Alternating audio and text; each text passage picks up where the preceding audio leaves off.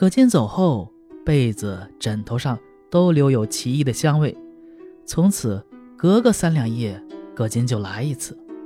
常大用迷恋葛金，不再想着回去了，但行囊已经空空如洗。他打算卖马。葛金知道后，对他说：“你为了我用尽了钱财，还典当了衣服，我实在是不忍心。现在又要将马卖掉。”一千多里的路程，你以后怎么回家呢？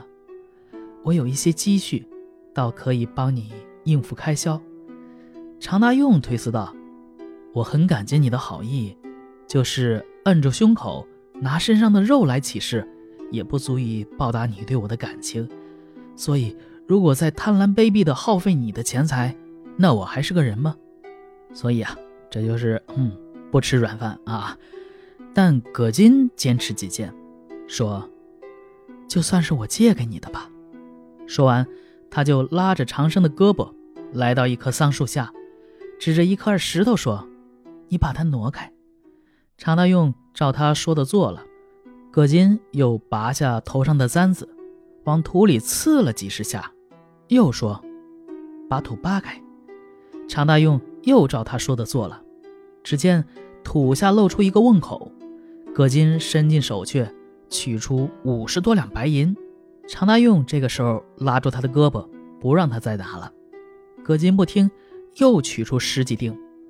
常大用强迫他放回去一半，又将土盖上。这样过了一段时间，一天晚上，葛金对常大用说：“近来稍有些闲话，我们不能再这么长久继续下去了，所以。”还是得预先跟你商量商量。常大用吃惊地说：“那应该怎么办呢？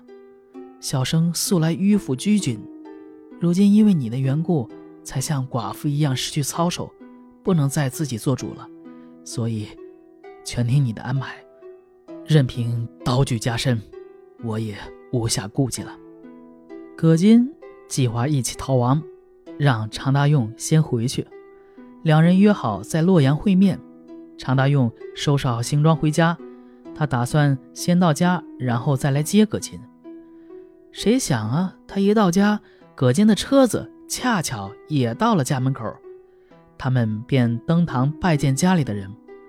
左邻右舍听了常大用带回一个媳妇儿，很是惊奇，都来祝贺，但并不知道啊，他们是偷偷逃回来的。常大用有些害怕，而葛金却很坦然，对他说。且不说千里之外，他们查不到这儿，就是被人知道了，我是官宦大户人家的女儿，就像当初卓昂孙对司马相如也怎么不了一样，你可以放心。常大用有个弟弟叫常大器，年方十七岁。葛金看到他，对常大用说：“你这个弟弟呀，是个有慧根的人，他的前程比你还远大。”大气快到完婚的日子时啊，他的未婚妻突然夭折了。葛金说：“我的堂妹玉板呢？你以前也曾见过，相貌不丑吧？年岁呢和大气也相当，他们俩做夫妻，真可以说是天造的一对。”常大用听了就笑，开玩笑要请葛金做媒。葛金说：“如果真想叫他来，也不是什么难事。”常大用这次认真了，高兴地问：“啊，有什么办法呀？”葛金说：“妹妹跟我最要好，只要用两匹马拉上一辆小车，派一个老妇人往返一趟就行了。”常大用害怕连同他们私奔的事也一并暴露，不敢同意这葛金的计谋。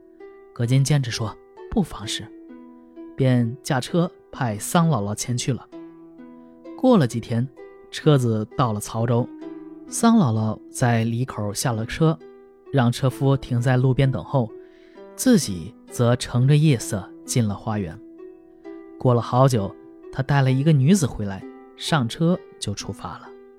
他们晚上就睡在车里，到五更天时再上路。葛金估计了一下时间，让大气呀穿着礼服前去迎接，走了五十多里。才遇上，大气行了亲迎之礼，家中鼓乐齐鸣，花烛明亮，新郎新娘拜堂成亲。从此，常家兄弟都娶了美丽的媳妇，而家中的日子越来越富裕。一天，几十个骑马的强盗突然冲进了常宅。常大用判断发生了什么事情，便让全家都上了楼。强盗闯进院子，围住楼房。常大用俯身向下问道：“我们之间有仇吗？”强盗回答：“没有仇，只是有两件事相求。一是听说两位夫人是凡间没有的美人，想啊请求一见；二是我们兄弟五十八人，您呐。”请赐给我们每人五百两银子。强盗们在楼下堆上柴火，用放火烧楼来威胁他们。常大用答应他们勒索钱财的要求，强盗们还是不满意，仍要烧楼。家里的人大为恐慌。葛金要和玉板一道下楼，别人阻止他们也不听。他们浓妆艳抹地走下楼。到了离地三级的台阶上站定，对强盗们说：“我们姐妹都是仙女，暂时下凡人间，如何会怕你们这些强盗？倒想赐你们白银万两，只怕你们还不敢接受呢。”这强盗们呢，一下子被唬住了，一起仰头跪拜，齐声说：“不敢，不敢。”姐妹刚要回身，一个强盗说。这是在骗我们。葛金一听，转过身来站定，说：“你们想干什么？赶紧想好了，还不算太晚。”众强盗面面相觑，悄无一言。姐妹从容地登楼而去，强盗仰头，一直看的不见了踪影，才一哄而散。过了两年，姐妹各生了一个儿子，才渐渐说出：“我姓魏。”母亲被封为曹国夫人。常大用怀疑曹州并没有姓魏的世家大族，而大族人家丢了两个女儿，怎么会置之不问呢？他虽然不敢追问，但心里暗自觉得奇怪。他便找了个借口，又前往曹州，在境内四处访问，发现世家大族中并没有姓魏的。于是他仍旧介入到原来的那个花园中。忽然看见墙壁上有一首赠曹国夫人诗，内容颇有些怪异，便问主人。主人一笑，就请他去观赏曹国夫人。到面前一看，却是一株牡丹，跟屋檐一样高。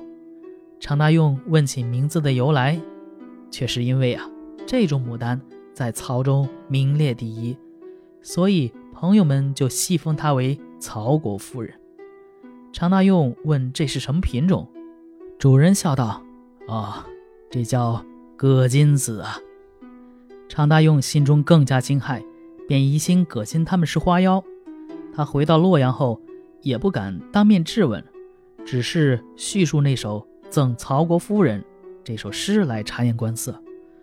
葛金一听，马上皱了眉头，变了脸色，迅速出了门。教育版。抱着儿子来到常大用面前，对他说：“三年前，我被你对我的思念感动，才显出人情，以身相报。现在你既然猜疑了，咱们俩又怎么能再生活在一起呢？”说完，他和玉板一起举起孩子，远远地扔出去，孩子一落地就消失了。常大用吃惊地回头看，那两个女子也都渺无踪影了。常大用懊悔不已。过了几天，孩子落下的地方长出两株牡丹，一夜之间长到了一尺，当年就开了花，一株是紫花，一株是白花，花朵像盘子那么大，与一般的葛金玉板相比啊，花瓣更加繁碎。过了几年，两株牡丹枝繁叶茂，形成了花丛，一移到别的地方。就变了品种，没人能知道它们的名字。从此，洛阳的牡丹就名列天下第一了。一史是说，心怀专一的人就能与鬼神沟通，如此，葛金也不可能说是无情了。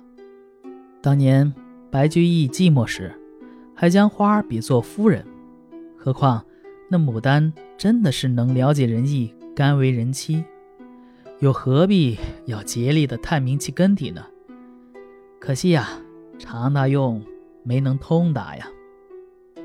好，这故事就讲完了啊。这讲的是，呃，类似啊，也是一个童话故事，写这牡丹仙子葛金有感于常大用癖好牡丹，所以呢，与他发生了爱情并结为夫妻的事情。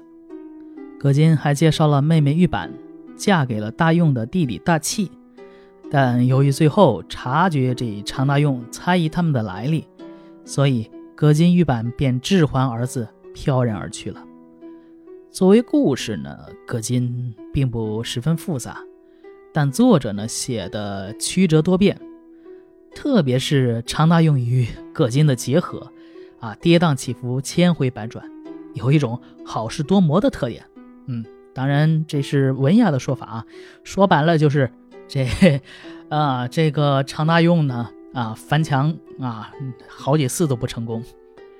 呃，清代评论家啊，老旦旦明伦评论说呀，此篇纯用迷离闪烁、妖角变幻之笔，不为笔笔转，只句句转，且字字转矣。就是不单这个，呃，每一笔都转的，或者说每一句都转。甚至每一个字儿都恨不得要转一下，啊，事则反复离奇，文则纵横诡辩。不过呢，葛金这也不完全是呃用迷离闪烁之笔，按照故事发展的需要，不该曲折的地方啊，也是明快直接的。最后，葛金与常大用的悲剧就 直接的出乎意外，有一种四弦一声如裂帛的艺术效果。本片讴歌了情感的力量，认为啊，只要情感专注，这鬼神也可以受到感动。但既然葛金为情而来，那么当常大用猜疑葛金，也就破坏了怀之专一的这种情了。所以葛金至而离去，也就是可以理解的了。而且呢，作者为了突出这种可以理解，其实是设置了一个对比的。啊，写这强盗的劫掠不能夺走葛金，但常大用的猜疑却猝然失去了他，所以这也强调了情感专一的重要。作者最后批评常大用，认为他不达。所谓不达呢，除了指其胆小而多疑的性格外，还指常大用思想上不开通，拘泥于俗人之间。那意思就是说啊，都这么漂亮了啊。你还管他是人是妖干嘛呀？啊，这怎么怎么说你都有理啊！你在另外的故事里边，你就你就不这么写了啊，在这个故事里边，你这么说，你看，呃，好，这篇就讲完了。我是肖老肖，咱们下一篇接着聊。